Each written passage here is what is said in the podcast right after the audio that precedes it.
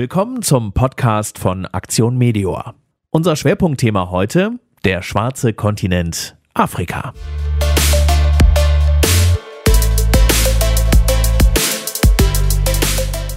Aktion Medior engagiert sich vielfältig in Afrika. Und das nicht nur in der Not- und Katastrophenhilfe. Heute berichten wir über das Engagement in Tansania und in Togo. Kaspar Müller-Brinkmann unterhielt sich mit Vorstandsmitglied und Apotheker Christoph Bonsmann über die dritte Niederlassung in Tansania und mit Eva Hall über Straßenkinder und junge Frauen in Togo. Tansania, wenn ich an Tansania denke, dann äh, denke ich an äh, Urlaub, an wunderbare Landschaften, an Naturerlebnisse, an Serengeti, an den größten Berg Afrikas, Kilimanjaro. Herr Christoph Bonsmann, Sie sind Apotheker, Vorstand bei Aktion Medior. Was denken Sie, wenn Sie an Tansania denken? Da denke ich auch dran, aber vor allen Dingen denke ich daran, dass es ein sehr großes und immer noch sehr, sehr armes Land ist und ähm, viele machen sich keinen Begriff davon, wie groß Tansania ist. Ähm, ich war schon oft da und fühle mich dem Land tief verbunden, habe dort im Jahre 2011, 2012 auch knapp anderthalb Jahre dort mit meiner Familie gelebt und ein großes pharmazeutisches Projekt betreut. Kenne das Land seit 15 Jahren. Das Engagement von Axiom Media in Tansania hat begonnen, ich glaube 2004, mit der Einrichtung eines ähm, medizinischen oder Medikamentenversorgungsstützpunkt. Wie war das damals? Sie müssen sich vorstellen, Tansania hat eine sozialistische Geschichte und auch einen Staatsgesundheitsdienst, einen staatlichen Gesundheitsdienst aufgebaut mit einer staatlichen Medikamentenverteilung. Die klappte damals äußerst schlecht, mittlerweile etwas besser, sagen wir es mal vorsichtig. Das heißt, es war Raum und vielleicht sogar die Notwendigkeit für ein Anbieter, der diese Lücke schließt. Nicht gegen den Staat, sondern um die staatlichen Defizite auszugleichen. Wir haben diesen Mangel an, an, der Medikamentenversorgung gesehen und gesagt, das, was wir können, müsste ja eigentlich auch lokal abgebildet werden können. Für uns war das ein sehr mutiger Schritt, weil wir sitzen hier in Forst, ähm, machen das sehr kompetent ähm, mit Bezugsquellen in aller Welt und das nochmal in klein abzubilden in Tansania war eine große Aufgabe aber auch Herausforderungen und wir sahen einfach die Notwendigkeit für die Rolle Aktiomedius in Tansania. Es gibt mittlerweile zwei Stützpunkte und der dritte Stützpunkt ist jetzt in Planung oder kurz vor Inbetriebnahme. Ja, Sie müssen sich vorstellen, unsere Hauptniederlassung ist Dar es Salaam, der Hauptstadt von Tansania und wir versorgen landesweit meist kirchliche Gesundheitsstationen mit kostengünstigen, qualitätsgesicherten Medikamenten. Im Süden des Landes, im Westen des Landes, gibt es aber große Defizite wie überall auf der Welt wird auch Tansania verstädtert. Das heißt, die Menschen ziehen in die Städte rein, aber immer noch wohnen fast 50 Prozent der Menschen auf dem Lande. Und die werden abgehängt. Die sollen aber die gleiche Versorgung haben, die gleiche Schulbildung, die gleiche Gesundheitsversorgung und auch die gleichen Medikamentenversorgung zu gleichen Preisen. Deshalb haben wir im Süden des Landes eine Zweigstelle aufgebaut, in einem kleinen Ort Masasi.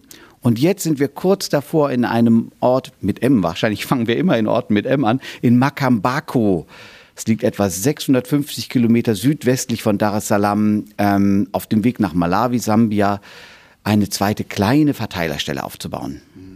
Wie funktioniert das? Können Sie das mal an einem praktischen Beispiel erklären? Ja, also räumlich sind wir direkt gegenüber von der Bahnstation.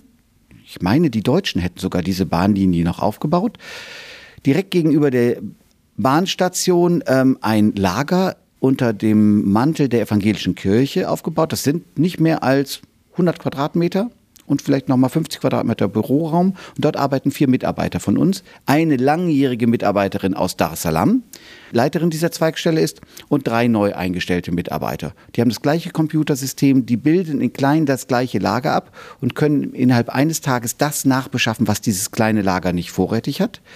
Und für die Menschen dort spart das ja mindestens einen Tag Wegezeit, meist sogar mehr.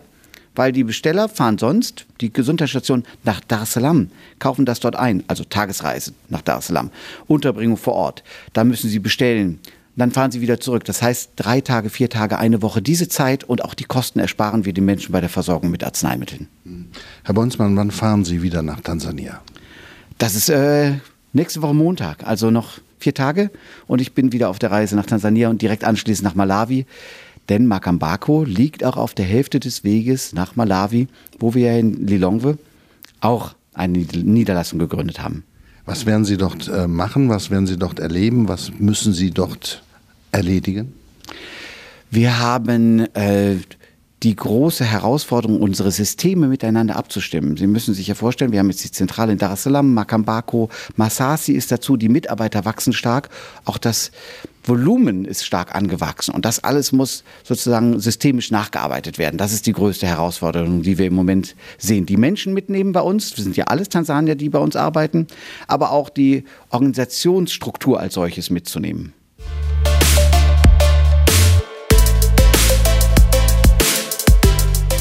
So, wir verlassen Ostafrika und gehen nach Westafrika, genauer gesagt äh, nach äh, Lomé im Staate Togo. Togo ist ein sehr unruhiges Land. Es war bis 1914 äh, war es deutsche Kolonie, dann später kamen die Franzosen. Ähm, die Situation nach dem Zweiten Weltkrieg war, dass dort eine Diktatur herrschte. Zuletzt gab es im Herbst Aufstände, Unruhen. Die Projektverantwortliche Eva Hall ist letztes Jahr dort gewesen. Wie ist die Situation jetzt? Also ähm, laut den Partnern, mit denen wir zusammenarbeiten, haben sich die Unruhen wieder ein bisschen beruhigt. Ähm, also Hochphase war so äh, September, Oktober, November. Durch eine starke Repression aber des Militärs ist es ähm, wieder ruhiger geworden, da die Menschen einfach auch sehr viel Angst haben, auf die Straße zu gehen. Sie betreuen dort ein Projekt, das heißt in der Abkürzung PSAS. Was versteckt sich dahinter? Die Abkürzung ist äh, der Name unseres Projektpartners. Ähm, die Organisation nennt sich Petiteur à Sœur und das ähm, heißt ähm, frei übersetzt von kleiner Schwester zu kleiner Schwester. Es geht dort um junge Mädchen, äh, die Armut in dem Land ist riesengroß, insbesondere unter den Jugendlichen. Zum einen ist das Land sehr jung, also wir haben ein Durchschnittsalter von circa 19 Jahren und die Hälfte der Bevölkerung ähm, lebt in Armut sodass ähm, die Familien natürlich auch sehr groß sind, viele Kinder haben, aber oftmals nicht die finanziellen Möglichkeiten, sich um alle Kinder zu kümmern. Und gerade Mädchen sind die, die dann meistens weggeschickt werden, um äh, in Familien ähm, den Haushalt ähm, zu machen oder die Kinder zu betreuen und werden oftmals dann weggeschickt und nicht mehr unterstützt durch die, oder die Familie kann sie nicht mehr unterstützen. Es gibt die Zahl von 300.000 Jugendlichen, die im Ausland dann arbeiten müssen, ihr Geld verdienen müssen. Das ist eine erschreckende Zahl. Generell ist das in Westafrika ähm, sehr häufig so, dass man die Kinder wegschickt, um irgendwo zu arbeiten. Das große Problem dabei ist, dass es einfach mit sehr vielen Risiken verbunden ist und die Kinder ähm, oftmals am Ende ausgebeutet werden. Die Familie glaubt, sie ist irgendwo gut angekommen und die Schule wird finanziert und sie müssen ein bisschen arbeiten.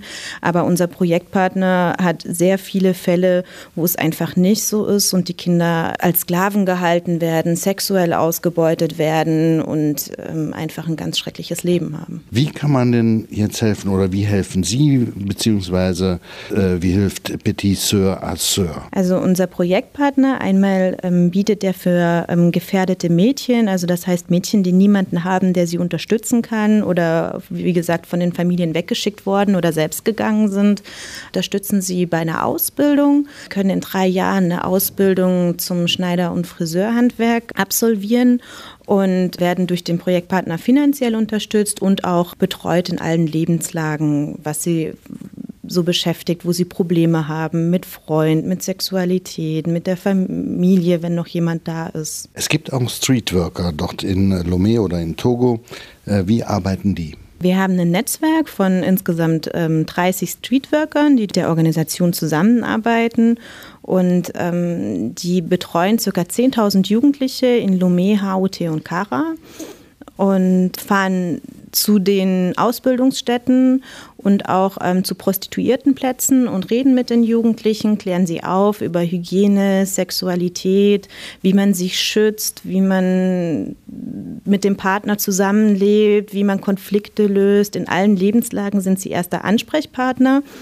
Und darüber hinaus haben wir einen kleinen medizinischen Dienst am ähm, bei der Organisation, wo die Streetworker die Jugendlichen auch dorthin verweisen können, weil sie oftmals in öffentlichen Gesundheitsstationen oder in Krankenhäusern gar nicht behandelt werden oder ähm, sehr diskriminiert werden, aufgrund, dass man einfach nicht über Sexualität dort reden kann. Oder das Projekt kostet ja eine Menge äh, Geld. Wer finanziert das?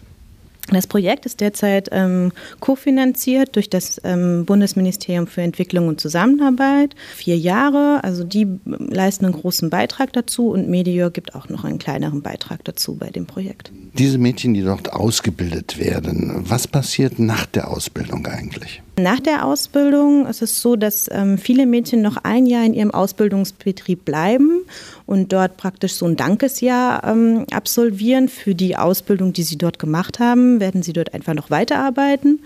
Und wir statten die Mädchen aus mit einem Equipment, um sich danach selbstständig zu machen. Also zum Beispiel die Näherin bekommt eine Nähmaschine, die ähm, Friseurin bekommt einen Spiegel und ein bisschen ähm, ja, Handwerkszeug für die Haare.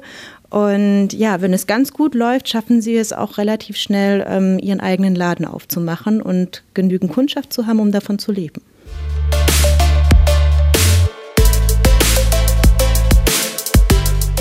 Und hier noch zwei Kurznachrichten.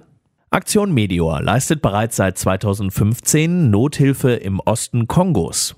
Die Region ist mit den vielen Flüchtlingen aus dem benachbarten Burundi überfordert. Das Hilfswerk liefert Medikamente und schult das örtliche Gesundheitspersonal. Um die Sanitär- und Hygieneversorgung im Flüchtlingscamp zu verbessern, werden Wasserleitungen erneuert. Mehr als 10.000 Hygienekits wurden inzwischen an die burundischen Flüchtlinge verteilt. Rund 30.000 Euro hat die Unternehmerinitiative Niederrhein im vergangenen Jahr an Aktion Meteor gespendet. Die Initiative organisiert verschiedene Veranstaltungen, von Unternehmensführungen über Teambuilding-Events bis hin zu unterhaltsamen Abenden. Der Umfang des Engagements ist individuell wählbar. Derzeit gibt es 18 feste Mitglieder. Interessierte Unternehmen sind herzlich eingeladen, die Initiative kennenzulernen.